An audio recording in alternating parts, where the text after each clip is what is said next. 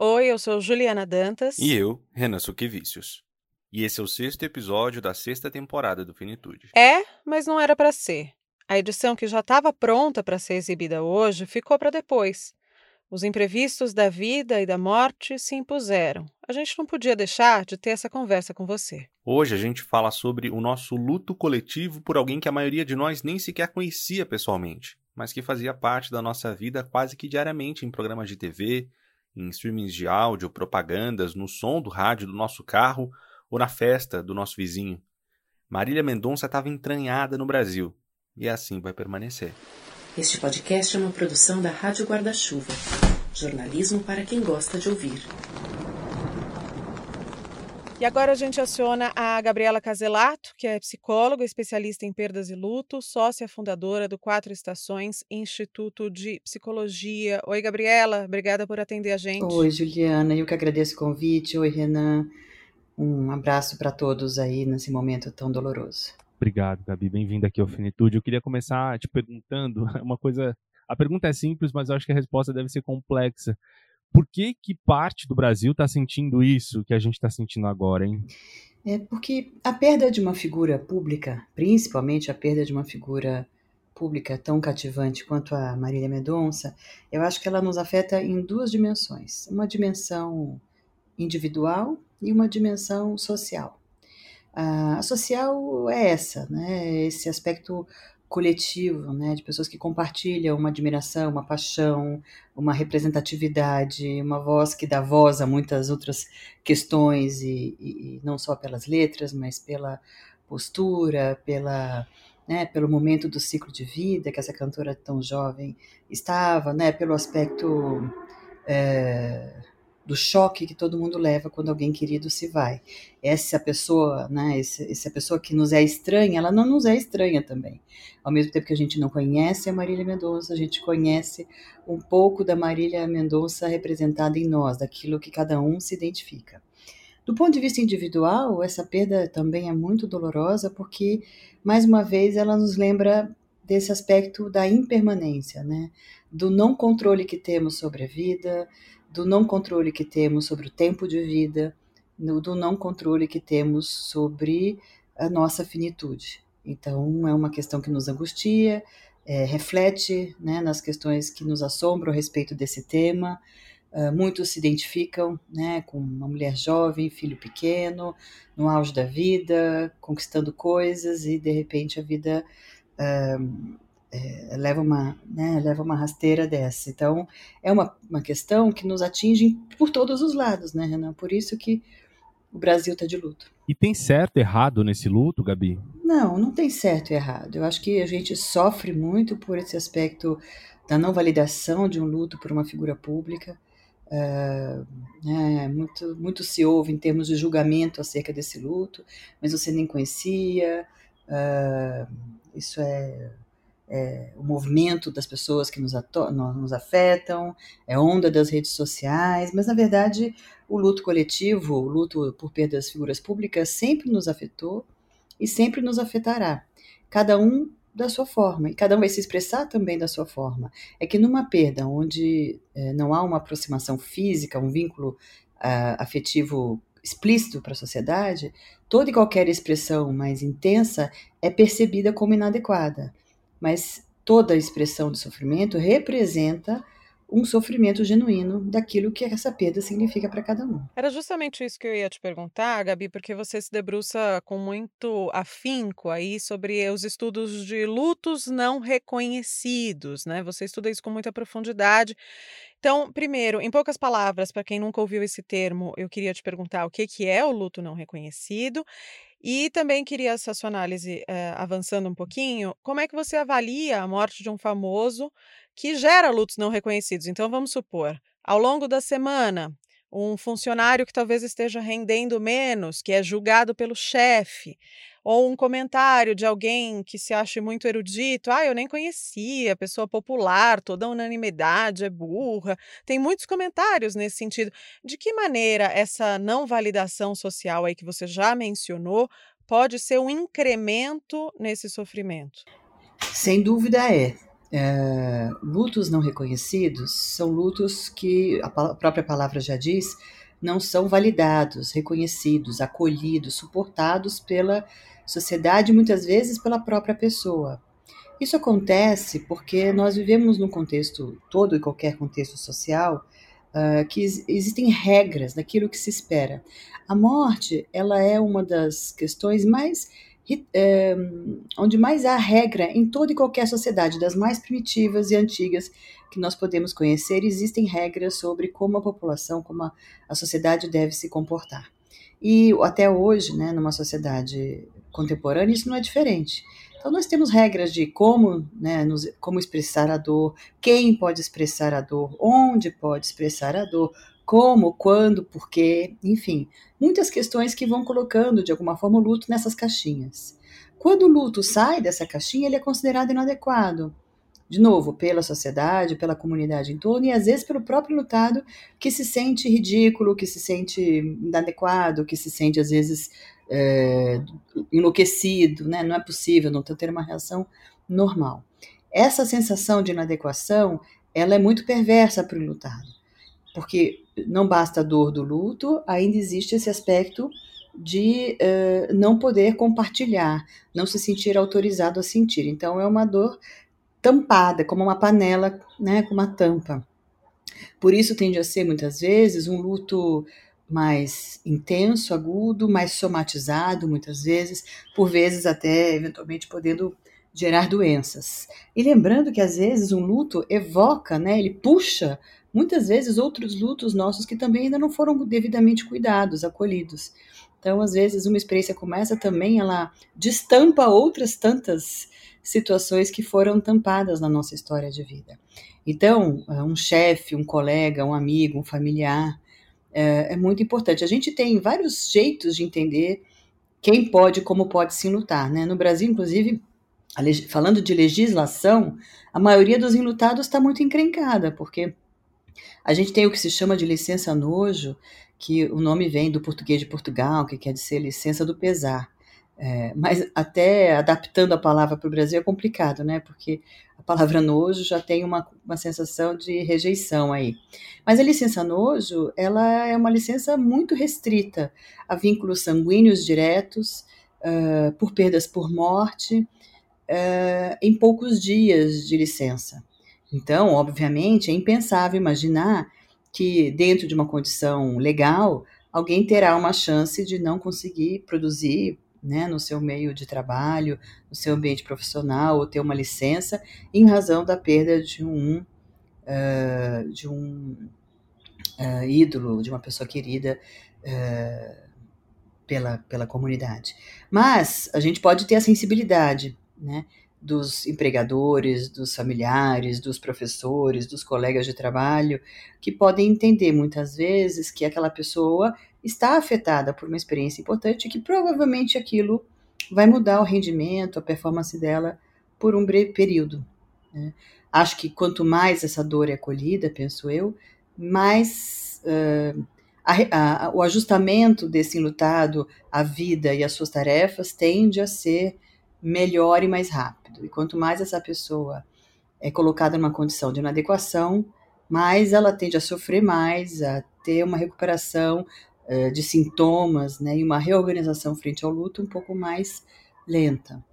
É, pode parecer estranho a gente pensar isso em termos de o luto pela perda de uma figura pública, mas isso também acontece de difer em diferentes dimensões, a depender da representatividade pessoal para cada um, mas pode acontecer da mesma forma que acontece na perda de um ente querido. Você estava falando aí dos lutos, né? Que um novo luto pode fazer a gente relembrar de outros, que às vezes a gente não processou, não deu tanta atenção. É, dos nossos lutos pessoais, né? Na família, entre os amigos. Eu fico pensando nos outros tantos lutos públicos que a gente viveu nesse ano, nesse período da pandemia, né? E eu lembro logo do Paulo, do Paulo Gustavo, também uma pessoa muito jovem, muito admirado por muitas pessoas com filhos pequenos, tem algumas semelhanças aí entre ele e, e, e a Marília Mendonça, né? Só que a morte dele foi por um adoecimento, ele estava num processo de internação, com um caso muito delicado que estava todo mundo acompanhando. É, claro que não é uma questão de dizer o que dói mais e o que dói menos, né? Mas tem alguma diferença, sobretudo na nossa reorganização depois de receber essas duas notícias, né? Uma com um impacto muito forte é, de um acidente e a outra por um adoecimento? Nossa, que ano, não, Renan? Que ano. Difícil, tantas perdas, né? Perdas de pessoas uh, anônimas, perdas de pessoas conhecidas, tantas e tantas perdas. Mas falando da comparação dessas duas figuras que você trouxe, eu nem sei se elas se distanciam tanto pelo tipo de morte, porque a perda do Paulo Gustavo, apesar de ter sido um adoecimento, foi um adoecimento tido como, uh, digamos assim, passível de uh, impedimento. Então, ele, ele foi reconhecido pela sociedade como uma tragédia tal qual, como uma fatalidade tal qual, né? como alguma coisa que estava fora de contexto por, pela pelo toda a característica gente, que a gente tem tão, tanto esgotado né, na mídia nesses últimos meses sobre a questão do Covid. Então, acho que as duas nem se, nem se afastam tanto. Diferente, por exemplo, às vezes de um câncer ou de um outro tipo de adoecimento, cuja a, a etiologia, né, etiologia da doença, a história da doença, a evolução da doença é diferente. No caso do Covid, eu acho que ele se aproxima a um, a um acidente, muitas vezes na, na cabeça dos enlutados, algo inesperado, algo que revolta, algo que traz um senso de injustiça, de incredulidade, de, de choque. Então, acho que até nesse sentido eu não vejo tanta diferença. Acho que tem uma coisa muito importante nessas duas figuras, é que eles representavam alegria. E num país que está tão triste, né, tão sufocado de problemas por tanto tempo, perder um ícone de alegria é um luto doído. Né? Não há quem. Não, eu não conhecia tanto a Marília Mendonça, mas eu tenho certeza né, é, que foi uma perda de uma pessoa muito alegre, muito cheia de vida, com propósitos muito altivos, assim como o Paulo Gustavo. Né? Então é uma perda, né, num contexto, num clima social ainda mais impactante. Eu me lembro muito também como na minha geração, né, quando foi a perda do Ayrton Senna, que representava esperança, que representava a possibilidade de realizar sonhos, a possibilidade de ter orgulho da bandeira. Eram sentimentos muito importantes que, que, que foram afetados ali naquele momento. Então, a, a, depender do que aquela pessoa representava em vida, é, a dor da perda vai estar acrescida desse significado também. Então, eu acho que a gente aqui está falando. É, a diferença, eu entendi o que você quis dizer, Renan, que quando é uma perda por doença, a gente tem uma perspectiva de despedida, né, minimamente. Mas acho que com Paulo Gustavo a gente não teve. Era tão difícil imaginar que alguém tão jovem, saudável, não, né, não, não ia sair dessa, que acho que todos encaramos como algo muito imprevisível. Mas quando uma perda tem uma previsibilidade, como uma doença crônica, uma doença a longo prazo, uma doença que vai trazendo sinais né, de que as coisas não estão caminhando bem, a mente humana, a mente das pessoas ao redor começa a se preparar para essa despedida. É o que a gente chama de luto antecipatório. E o luto antecipatório, ele não, não gera menos dor, mas ele gera uma dor antecipada, que diante da morte, nem né, da morte quando ela acontece, uh, já foi vivida um tanto durante esse processo. E uma perda súbita, ela traz todo esse aspecto de comoção. Por isso que quando a gente vê velórios e despedidas nesse contexto súbito, eles são muito mais intensos, muito mais emocionais, muito mais uh, doloridos. Não porque dói mais, mas porque a dor está concentrada ali naquele momento pelo aspecto abrupto da notícia. Uhum. É como se uma partezinha nossa que acredita em cada uma dessas coisas também morresse, né? Uma partezinha que acredita em esperança, em perseverança e um monte de, de elementos aí que você citou, né? De alegria também. Eu, eu pude observar e, e mesmo sentir, né? Uma sensação de injustiça, uma coisa de Logo agora, né? Poxa, ela estava tão no auge, números impressionantes de audiência em tudo quanto era plataforma. Por que que isso foi acontecer logo agora? Uma freada brusca, né? O que que faz para a gente lidar com esse e tantos outros sentimentos trazido por um luto dessas proporções, Gabi? Eu acho que é uma, aquela coisa, né, que eu disse sobre o lado individual desse luto, né? Ele nos afronta sobre é, o tempo da vida e a nossa organização frente ao tempo da vida, porque é isso, né? A morte não tem hora para chegar. o nosso tempo de vida não somos nós que determinamos. Então, é, ver alguém morrendo no auge da vida, né, no momento conquistando tantas coisas importantes e representando tantas coisas importantes, eu acho que nos confronta, nos afronta a forma como nós encaramos a nossa própria finitude, a nossa forma de nos relacionarmos com, com a nossa com o nosso tempo de vida, como nós nos relacionamos com a questão do nosso tempo, da nossa uh, forma de organizar a nossa vida, de realizar nossos sonhos, de, lutar pelas coisas que são, que são importantes, porque no fundo, no fundo é isso, esse ponto final, ele é um contorno da nossa existência e diz, olha, isso aqui acaba, aproveite. E, e é importante a gente pensar nisso, estamos aproveitando e vivendo como poderíamos viver? Então a morte da Marília, Marília Mendonça joga isso na nossa cara. Né? Isso é muito, muito angustiante para muitas pessoas, mas por outro lado, é a possibilidade de uma reflexão muito importante. É, eu queria só fazer mais uma pergunta dessa coisa do impacto, assim, né, que acho que é uma, uma coisa muito devastadora, né, e, e, se junta a outras mortes que a gente se lembra bastante, né, como o caso dos Mamonas Assassinas, Ayrton Senna que você tinha citado antes, do Ricardo Boechat, do voo da Chapecoense. A gente costuma lembrar exatamente onde estava, o que estava fazendo quando recebeu essa notícia. Por que isso fica tão marcado na nossa memória? É boa pergunta, Renan. É como um trauma, né? A gente, diante de uma notícia que nos choca, é como se nossa mente tirasse uma fotografia. Por que, que a mente faz isso? Porque é, instintivamente a mente precisa se proteger de perigos. Nós, nós temos um, um lado do nosso, do nosso cérebro, o lado mais primitivo do nosso cérebro, que é comum a todas as espécies, uh, que está lá justamente para nos garantir a sobrevivência. E esse lado instintivo, quando ele sente medo, quando a gente sente medo, a gente dispara uma série de reações uh, que envolvem se defender do perigo para garantir a sobrevivência. Se não fosse isso, com certeza nós três não estaríamos aqui tendo essa conversa hoje. E esse lado instintivo, ele, ele é muito responsivo ao trauma, justamente porque o trauma nos coloca em perigo. Então, quando eu lido com alguma coisa que me desorganiza nesse tanto, é como se ele dissesse: opa, o que, que eu preciso guardar daqui para não viver de novo e não correr o risco? É esse o desafio que o trauma traz para o nosso corpo. A gente desenvolve uma série de reações, desde lembrar do cheiro, lembrar da roupa, lembrar da imagem, lembrar do som. É, são memórias muito, muito primitivas que o cérebro registra, justamente para que ele possa se defender da eventual proximidade de uma situação semelhante como aquela. É por isso que o trauma fica tão presente na gente. Por isso que a gente se lembra onde estava quando cada uma dessas coisas aconteceu. Porque a nossa mente busca não esquecer para não viver de novo. Infelizmente, a gente não tem esse controle, mas a mente faz isso. Então, a cada vez que a gente se lembra, é um resíduo né, desse registro uh, que o nosso sistema nervoso tem de tentar se defender da dor e do perigo. E como é curioso, né, como todo enlutado, ainda que não se reconheça como tal, né, nos casos de lutos coletivos, tem necessidade de contar. Nossa, quando o Senna morreu, eu estava em tal lugar. Quando a Marília Mendonça, eu e Hernandes, a gente começar a gravar aqui, a gente estava falando: Nossa, a hora que eu soube, eu senti assim, assim, assado. Eu estava saindo para passear com o cachorro, eu estava, né? É como rememorar essas histórias faz, faz parte né, do nosso luto.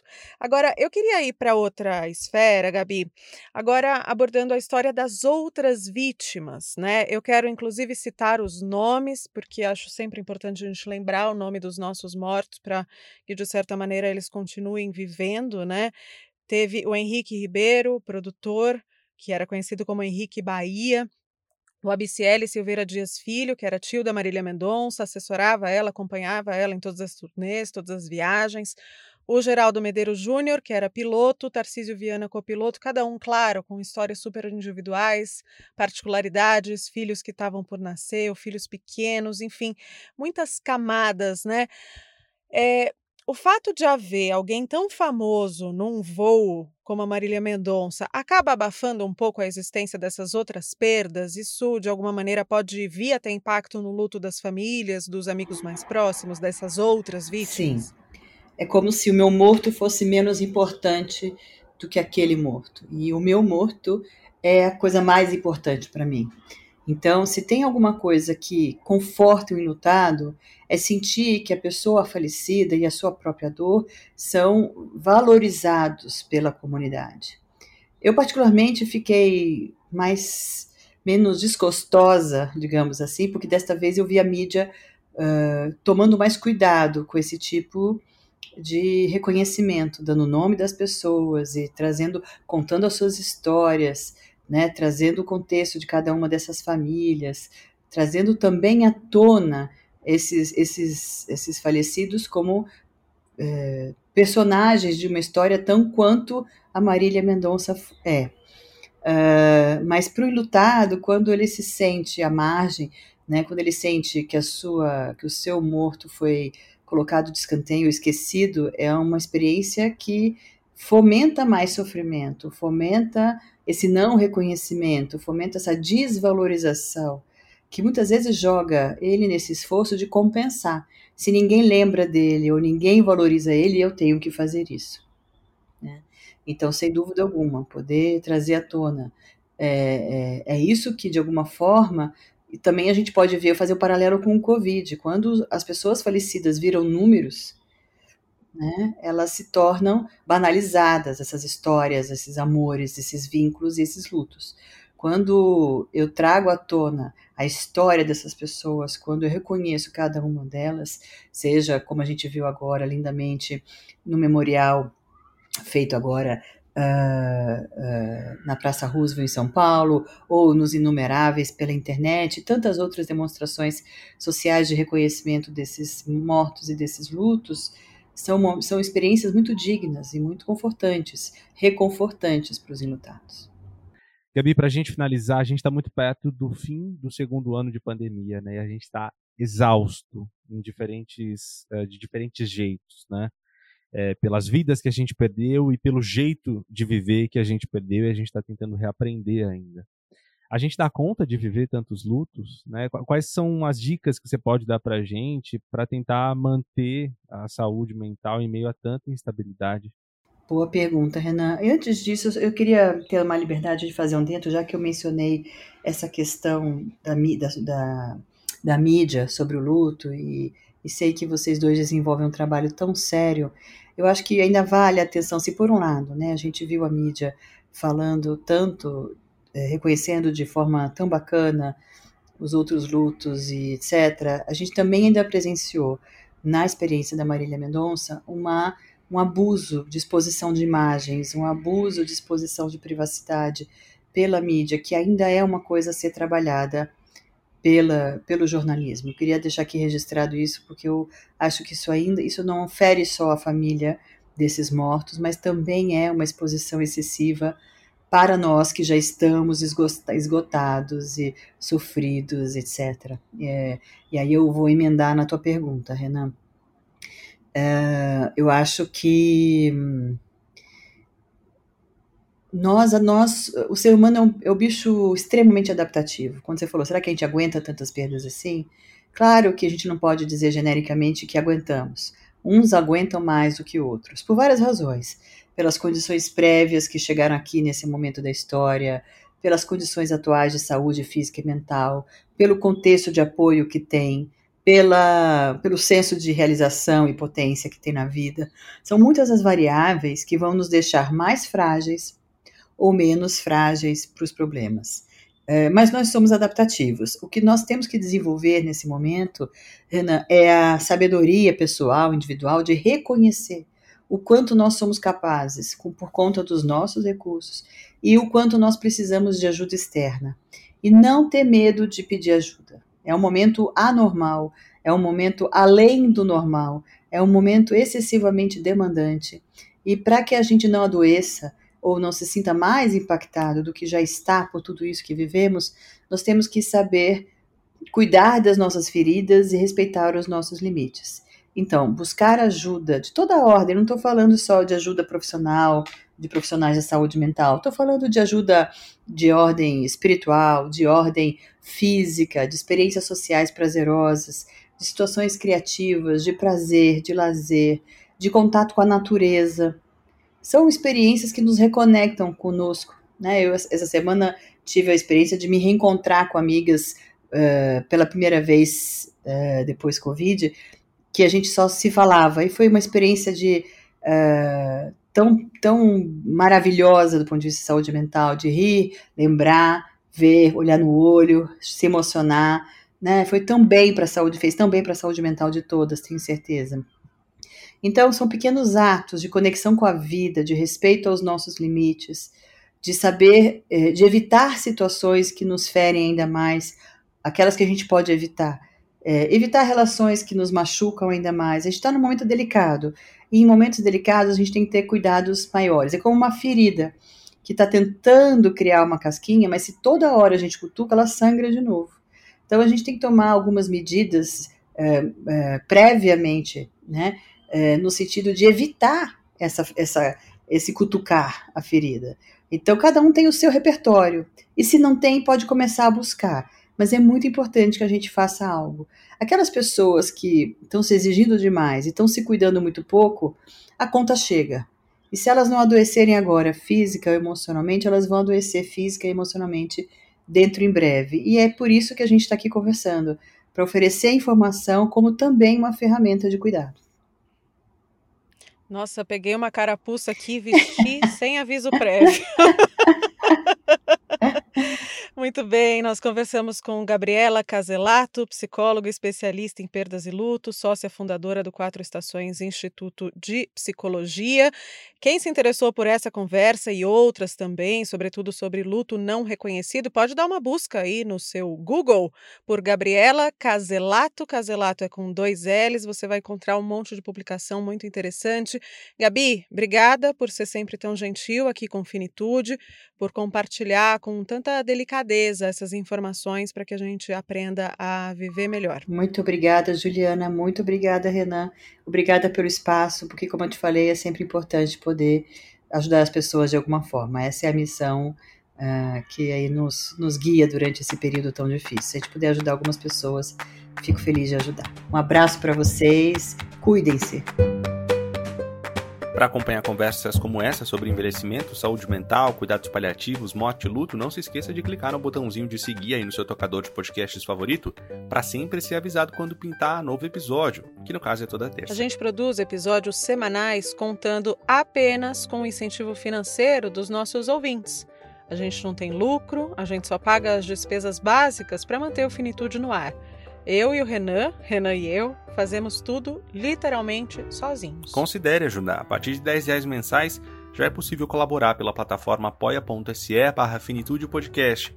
Você ainda recebe a nossa newsletter toda quinta-feira. Se você quiser fazer uma colaboração pontual, a nossa chave Pix é finitude.com. Renan, antes de a gente ir embora, eu queria só te perguntar o que eu tenho certeza que os nossos ouvintes também querem saber. Como é que foi para você a estreia do seu novo podcast, hein? O Dissidentes. Foi incrível, incrível, muito, muito, muito legal. Vários ouvintes, inclusive aqui do Finitude, apareceram por lá, o que me deixou muito feliz. É só o começo, viu, pessoal? Muitos episódios aí, sempre é, a cada 15 dias, né? Episódios quinzenais, publicados aos sábados. Até me adiantei, publiquei o primeiro na sexta-feira, mas a partir do segundo vai ser sempre aos sábados. Então espero todo mundo lá. Beleza, então, portanto, pessoal, dissidentes. Sábado sim, sábado não. Aí no seu radinho, não deixa de acompanhar, tá bom? A trilha sonora é da Blue Dot Sessions. A revisão da nossa newsletter é da Vanira Kunk. Semana que vem tem Tom Almeida por aqui, hein? A gente vai falar com detalhes sobre compostagem humana. Já ouviu falar disso? Um método alternativo a enterros e cremações. Já pensou? A gente vai estar te esperando aqui. Até lá. Obrigada pela escuta. Um beijo para você.